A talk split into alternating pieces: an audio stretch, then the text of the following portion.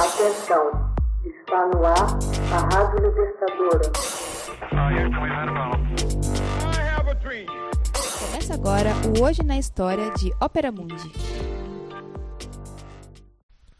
Hoje na História 4 de maio de 1886 Confronto entre trabalhadores e policiais deixa dezenas de mortos em Chicago. No dia 4 de maio de 1886, uma bomba é arremessada contra um esquadrão de policiais que tentavam dissolver uma manifestação operária na Praça Haymarket, em Chicago, nos Estados Unidos. Os policiais responderam com tiros de fuzis, matando centenas de trabalhadores em meio à multidão e ferindo dezenas de outras pessoas. A demonstração, que atraiu milhares de trabalhadores de Chicago, foi organizada em protesto pelo assassinato de um grevista pela polícia de Chicago no dia anterior. Em meio à manifestação, que teve o número de manifestantes reduzido devido à intensa chuva, um contingente de cerca de 200 policiais chegaram para dispersar os trabalhadores. Quando a polícia avançou contra um grupo de 300 manifestantes que ainda permaneciam na praça, uma bomba explodiu em meio aos oficiais.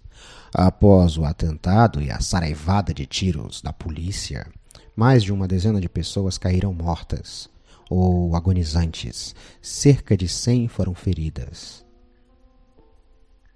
O distúrbio da Praça Haymarket, como ficou conhecido, desencadeou, estimulado pela imprensa, uma onda nacional de xenofobia. Seus principais líderes e boa parte dos manifestantes eram trabalhadores nascidos no exterior que trabalhavam em empresas de Chicago e redondezas. 31 suspeitos foram indiciados pela explosão da bomba. Desses, oito foram condenados em um controvertido julgamento. O juiz Joseph A. Gary impôs a pena de morte a sete deles, e o oitavo foi sentenciado a 12 anos de prisão.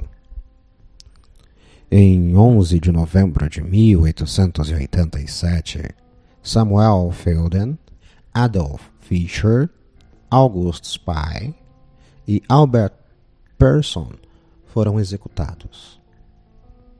Dos outros três sentenciados à pena de morte, um cometeu suicídio na véspera da execução, e os outros dois tiveram sua pena comutada para prisão perpétua.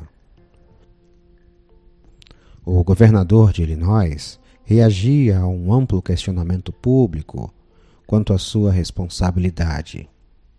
Mais tarde, seu sucessor, o senhor John Atchell indultou os três ativistas que ainda viviam. Hoje na história. Texto original Max Altman. Narração e adaptação José Igor. Edição Laila Manuelle. Você já fez uma assinatura solidária de Opera Mundi? Fortaleça a imprensa independente. Acesse www.operamundi.com.br/apoio. São muitas opções. Você também pode fazer um Pix usando a chave apoie.operamundi.com.br. Obrigada!